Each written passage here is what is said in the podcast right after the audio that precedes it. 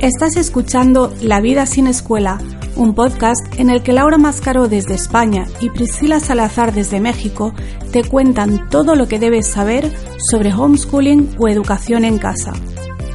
Descubre de la mano de estas dos madres experimentadas que hay vida y aprendizaje más allá de la escuela.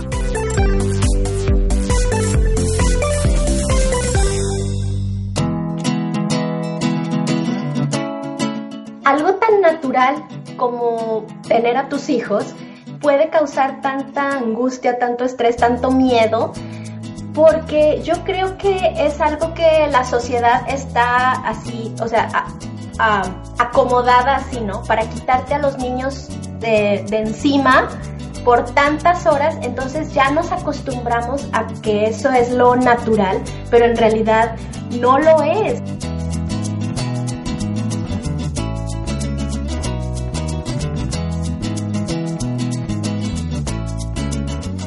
Bienvenidos a un episodio más del podcast Vida sin Escuela con Laura Mascaró y su servidora que soy Priscila Salazar. Hola Laura, ¿cómo estás? Hola Priscila, muy bien.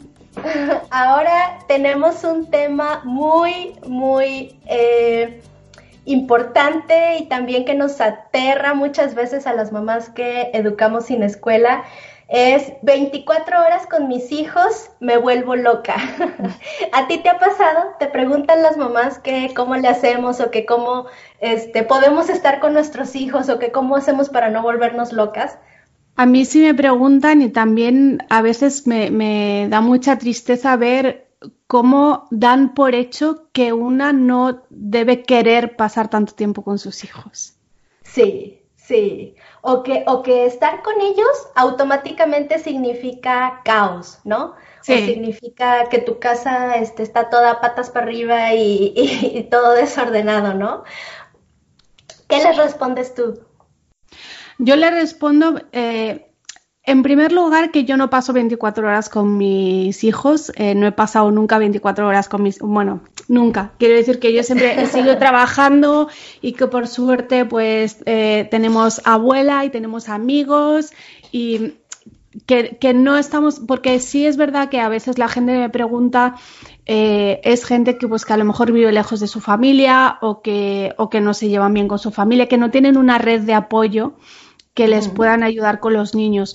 Porque, a ver, yo sí creo que es importante también tener tiempo para ti misma y yo a veces necesito pues desconectar un poco de, de, mi familia y de todo, ¿no?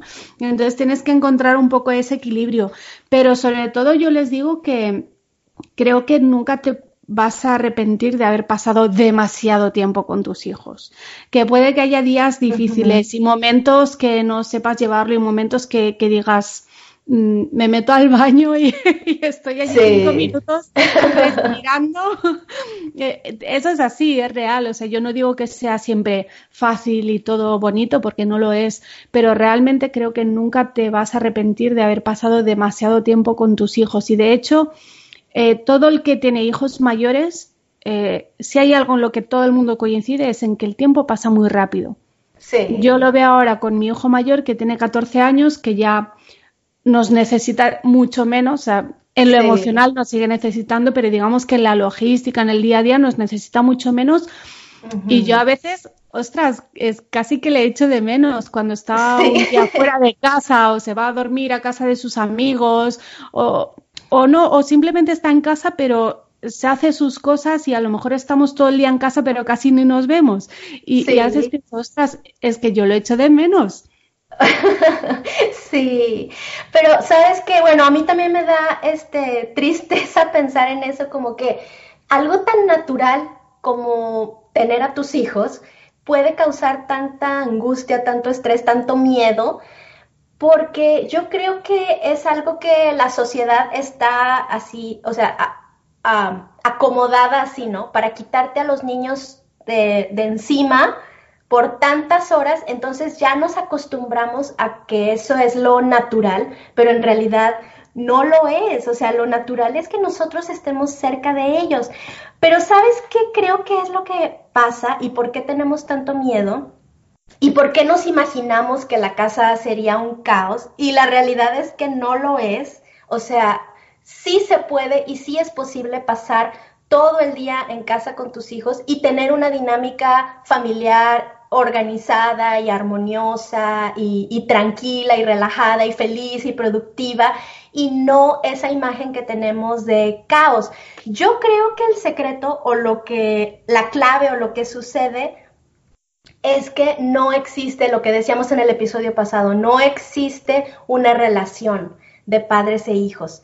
Me acuerdo hace tiempo, este, cuando mis hijos estaban chiquitos y yo salía al parque tres o cuatro veces al día para que sacaran energías y yo siempre estaba en el parque, yo siempre estaba jugando con ellos, pero a mí me llamaba mucho la atención ver que los niños de su misma edad, niños chiquitos de cuatro, cinco, seis años, estaban solos en el parque. Y yo, y yo pensaba, o sea, ¿cómo una mamá manda a un niño de cuatro, cinco, seis años solo? Al parque a jugar. Pero era, o sea, es algo súper normal, o sea, súper común. Todos los niños, de hecho yo era la única mamá en el parque. Y luego, pues yo estaba jugando con mis hijos, yo hacía voces junto con ellos, yo interpretaba un personaje junto con ellos, yo los agarraba de las manos, les hacía cosquillas, corría junto con ellos. Y entonces los otros niños me veían a mí y de repente entonces ellos también se acercaban y empezaban a jugar conmigo, luego hasta me estaban buscando a mí y querían que también les hiciera cosquillas, que también los integrara al juego y claro que lo hacía. Y de repente yo veía como esos niños se empezaban a hacer como, como mis seguidores, ¿no? como que me ganaba, me ganaba su lealtad, me ganaba su, su, su corazón. O sea, yo podía hablar con ellos y decirle, no, mi amor, o sea, y dirigirlos, mira, ahora vénganse para acá, ahora vengan, ahora vamos a hacer esto. Y todo lo que yo decía, ellos lo hacían. Desde, muy joven yo descubrí eso, que es muy fácil ganarte la confianza y ganarte la, la lealtad de un niño y tú lo puedes dirigir. Entonces, si tú tienes eso, tú puedes hablar con tus hijos y tú puedes decirles, vengan, ahora vamos a hacer esto, ahora vamos a hacer esto, porque tienes esa relación y tienes esa conexión con ellos. Entonces, tu día no tiene por qué ser caótico. Pero si estás desconectado todo el tiempo, no los ves, no los conoces, están con otra persona, el, ratito que estás con ellos al día, no sé, una hora, dos horas al día que estás con ellos, los niños no están acostumbrados a escucharte, no conocen tu voz, no conocen quién eres tú, entonces ellos no te siguen. Me tocó también ver en el parque, este, me daba mucha tristeza ver a esa familia, era, era una familia este, que mandaban al niño, pero con la muchacha, que con la empleada doméstica que les ayudaba en la casa. Entonces la mamá mandaba al niño con esa muchacha pues para que lo estuviera vigilando. Y luego el niño era de esos así tremendos, de los que no hacen caso, de los que no escuchan, entonces empezaba a hacer travesuras, cosas que no debía hacer o se quería bajar y se quería atravesar la calle o se quería subir a un árbol peligroso. Y entonces la muchacha estaba ahí tratando de hablarle y no, fulanito, ven, ven, regrésate y el niño no le hacía caso. Y yo y yo sufría por dentro y decía, pobrecita, pues es que realmente ella no tiene herramientas para hablar con él y para, y para dirigirlo y para guiarlo, porque no es su mamá, porque no tiene esa relación. Quien, podría tenerlo solamente es su mamá. Y muchas veces queremos poner a las maestras pues en esa posición, ¿no? Ellas no tienen tampoco herramientas y por eso tienen que recurrir a castigos, a gritos, a calificaciones para poder controlar a los niños. Pero nosotras sí tenemos esa herramienta de relación y sí podemos hacer que nuestra casa no llegue al caos. Sí, y tú hablas de, del parque, que bueno, es, zona de juego y es como lo natural para los niños, pero podemos hablar también eh, de, de, las cosas de la casa y de otras actividades que no son, digamos, específicas de niños.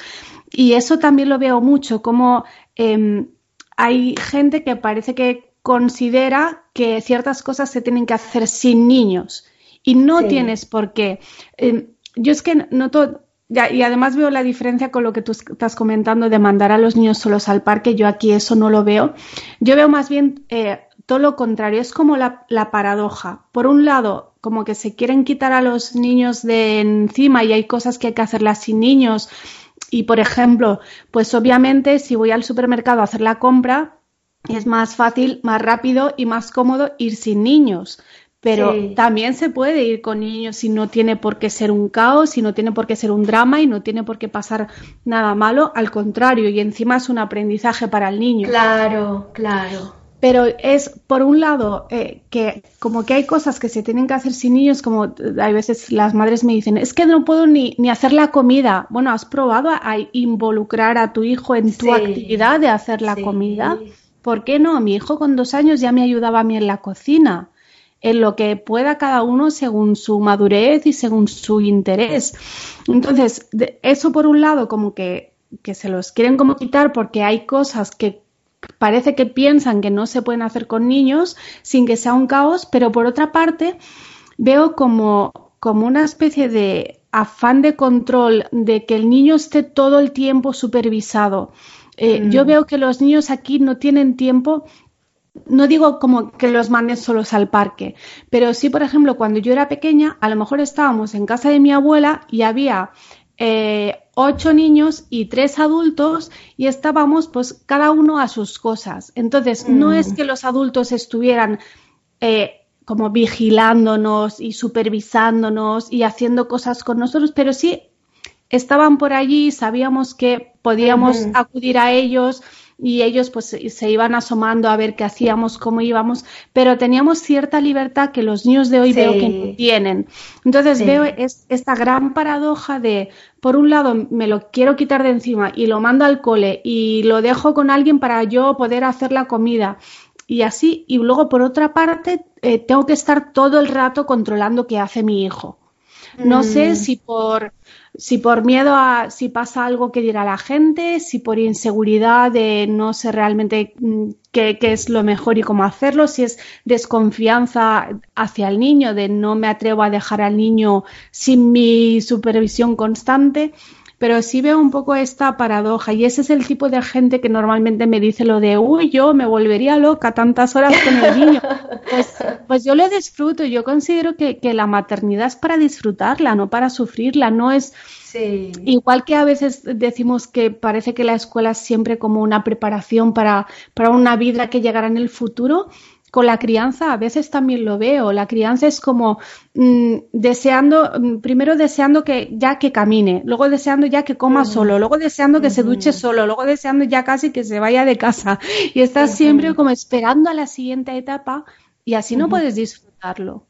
Sí, sí, es que muchas veces se ve a los niños como, como un obstáculo para, para, tu propia comodidad o para tus propios logros, para tu propia satisfacción, tu propia realización y se ven a los niños como que ellos te están impidiendo que tú puedas alcanzar todo eso. Pero en realidad, como tú dices, es algo que debemos disfrutar, es algo en lo que sí puedes encontrar tu realización, o sea, es tu proyecto, para mí es mi proyecto más importante y más satisfactorio, yo no tengo necesidad de sentir que necesito ir a buscar la realización en otro lugar porque la estoy obteniendo aquí en lo que yo estoy haciendo.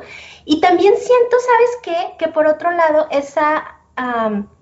afán de quitarnos a los niños muchas veces también se debe a la mala reputación de los niños.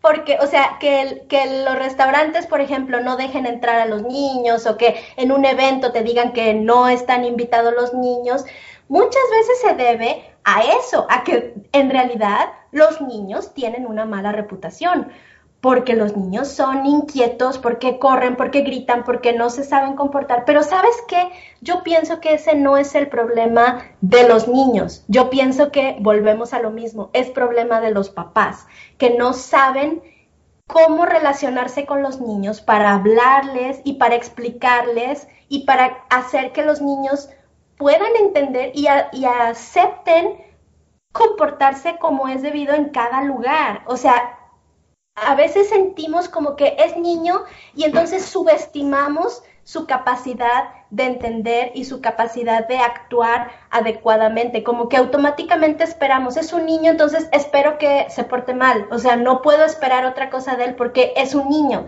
simplemente lo subestimo y no, yo creo que los niños tienen una gran, gran capacidad de entender, bueno, yo lo he visto con mis hijos, o sea, desde que eran pequeñitos, desde que los traía aquí en el, en el, en el canguro aquí conmigo, yo les hablaba y les hablaba y les explicaba lo que estaba pasando y siempre les hablé con un lenguaje como si le estuviera hablando a cualquier otra persona, ¿no? O sea, nunca les hablé chiqueado ni así, o sea, siempre, siempre les estaba explicando y ellos desde muy pequeñitos, chiquitos, podían estar en un lugar, en un museo, en una biblioteca, en una, eh, eh, eh, en una ceremonia, podían estar sentados, callados, tranquilos, pero ¿por qué? Porque estaban conectados conmigo y yo todo el tiempo les estaba explicando, mi amor, aquí es para estar callado, aquí te sientas, aquí, en cuanto terminemos vamos a salir. Y yo siempre estaba preocupada de tenerles cosas este, interesantes para ellos, de explicarles lo que estaba sucediendo. Muchas veces el mal comportamiento es que los niños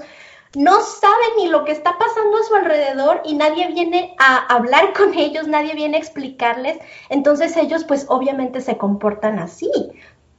Pero te digo, o sea, yo pienso que sí podemos esperar más de ellos. Sí, es que volvemos a, lo que comentabas en el episodio anterior, cuando pusiste el ejemplo de, familias veganas o familias cristianas y decías, al final ellos te siguen a ti porque te ven coherente y porque confían en ti y tú eres su referente. Y en esto pasa exactamente lo mismo. Eh, yo no dejo de ir a los sitios porque piense que, uy, es que con un niño no puedo ir no, yo eh, si tengo que hacer la compra y estoy con mis hijos, la hago con mis hijos y les enseño cómo nos comportamos allí y que a veces hay que esperar porque hay cola en la caja y no te queda otra que esperar. y mientras esperas puedes cantar bajito, podemos hablar, podemos hacer juegos, podemos entretenernos de alguna manera sin molestar a los demás. Exacto.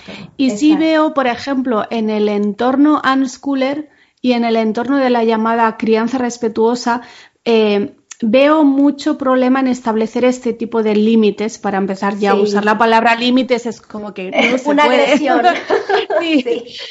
Eh, de que eh, es como van a algún sitio donde se espera que uno se comporte de cierta manera y los propios padres esperan que se haga la excepción con sus hijos porque son niños.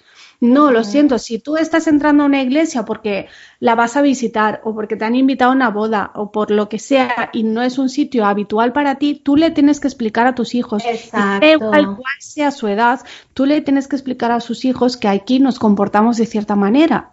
Y que aquí no gritamos y no nos tiramos al suelo y no entramos y salimos a nuestro antojo. Y, y, eso es algo que solo se puede aprender en, en el día a día. O sea, no puedes de pronto, mm, no puedes estar todo el año pasando de tu hijo y de repente un día, porque te toca ir a un sitio, pretender que el niño lo entienda, que confíe en ti y que te haga caso. Exacto, exacto. John Holt en alguno de sus libros pone el ejemplo de un extranjero, ¿no? De cuando un extranjero llega a un país, él, ¿qué quiere? Él quiere aprender todo sobre ese país, o sea, cuáles son las costumbres, cómo se comportan, qué es lo que hacen, ¿por qué? Porque él quiere hacer lo mismo. Él no quiere incomodar, él no quiere este hacer algo que vaya a ser una grosería, por ejemplo, para ese país. O sea, él quiere aprender todo para poder integrarse a esa sociedad, para poder adaptarse. Y él dice que los niños son igual, ellos también quieren adaptarse. Entonces, para mí, desde mi perspectiva, el hecho de esperar que mi hijo este, haga lo que él quiera y que las circunstancias se adapten a él, para mí es una agresión hacia el niño, porque para mí estás insinuando o estás asumiendo que el niño no es capaz de, de integrarse o que no puede o que no quiere o, que, o sea, que no tiene la capacidad, ¿no? pero en realidad el niño sí puede y sí quiere y de hecho lo anhela. O sea, como son los chiquitos, los pequeñitos siempre nos están imitando y si tú estás cocinando, él también va por su cazuelita y también quiere cocinar y si tú, si el papá se está rasurando, él también quiere hacer lo mismo. ¿Por qué? Porque quieren ser incluidos. Entonces, el hecho de que tú no le digas, mi amor, en este lugar se hace esto, esto, esto, es como que tú no lo quieres incluir.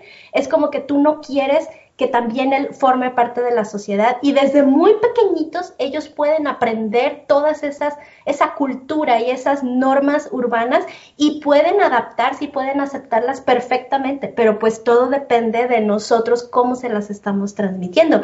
Y el día a día, la rutina diaria, como dices, es el lugar perfecto para, para tener esa pues como ese entrenamiento, ¿no? Esa, esa interacción diaria. Sí, es que eh, yo lo he comprobado muchas veces. Las expectativas que tú tienes eh, hacia los niños y muy especialmente hacia tus hijos o a los que estén más en contacto contigo influyen muchísimo en, la respuesta que ese niño te va a dar. Según cómo tú le hables, según cómo tú le trates, eh, lo que tú decías de, de hablarle como a cualquier otra persona. No por ser niño no eres menos, no eres menos capaz y yo, eh, o sea, no espero menos de ti.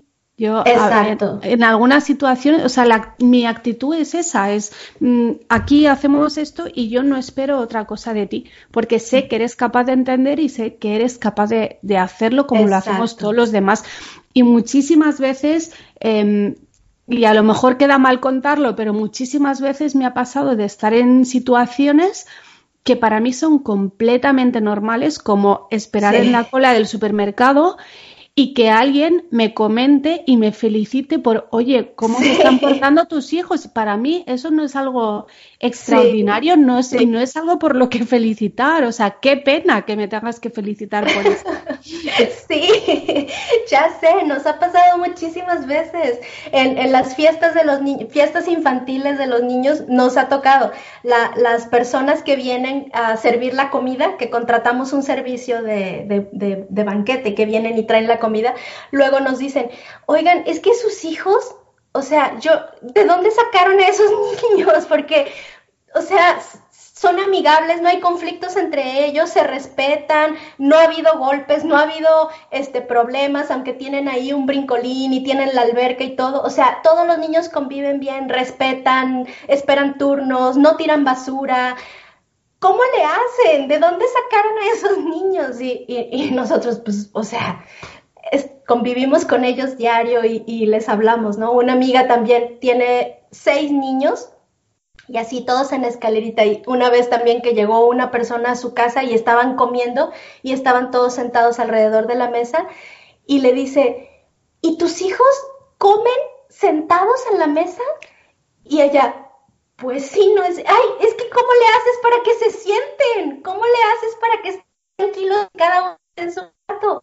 O sea, es como que para nosotros es algo normal, pero de verdad las personas piensan que no se puede, que vas a llegar al caos, pero es simplemente que no lo has experimentado, que no has vivido esa relación con tus hijos, pero sí se puede, sí es, es que muchos muchos parten de, de, una relación de lucha de poder. Y así, así no se consigue, o sea, no hay una táctica que yo te pueda decir, haz esto o dile las cosas de esta manera para conseguir que haga lo que tú quieras. No se trata de eso. Se trata de que de lo que tú dices precisamente, de que el niño quiere hacer eso también, pero tiene que saber que eso es lo que se espera de él. Y tú tienes que permitir que, eso suceda. Y entonces, eh, cuando tú consigues establecer este tipo de vínculo y consigues, por lo tanto, este tipo de actitud de parte del niño, pasar tiempo con ellos ya no te parece una cosa negativa, inaguantable no, no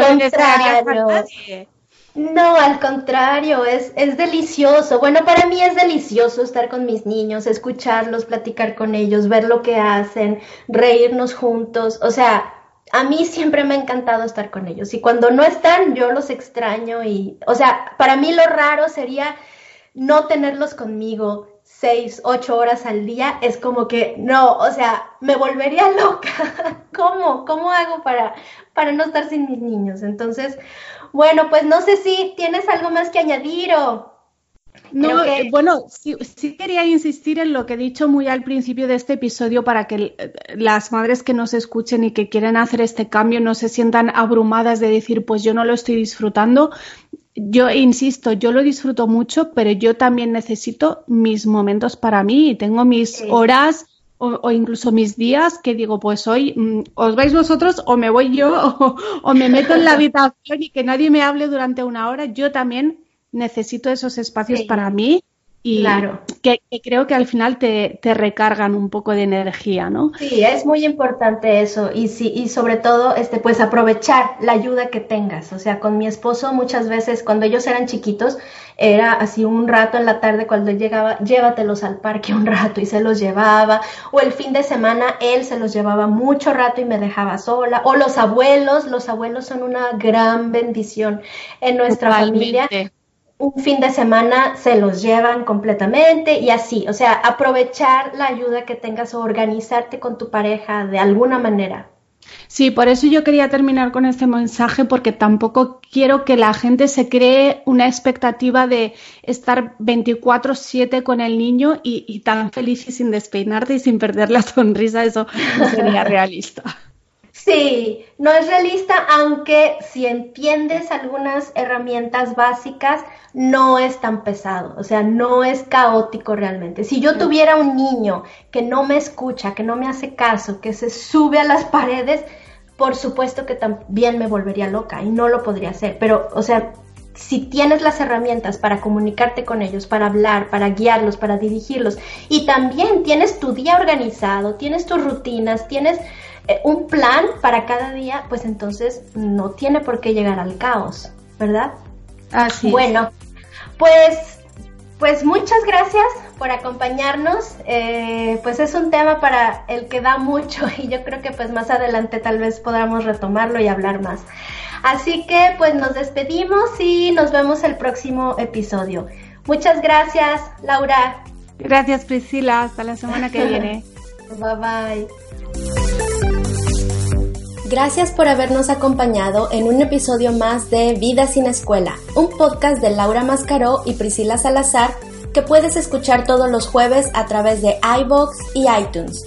Para saber más sobre nuestros contenidos y proyectos, visita www.lauramascaro.com y www.supreescolar.com. Hasta la próxima.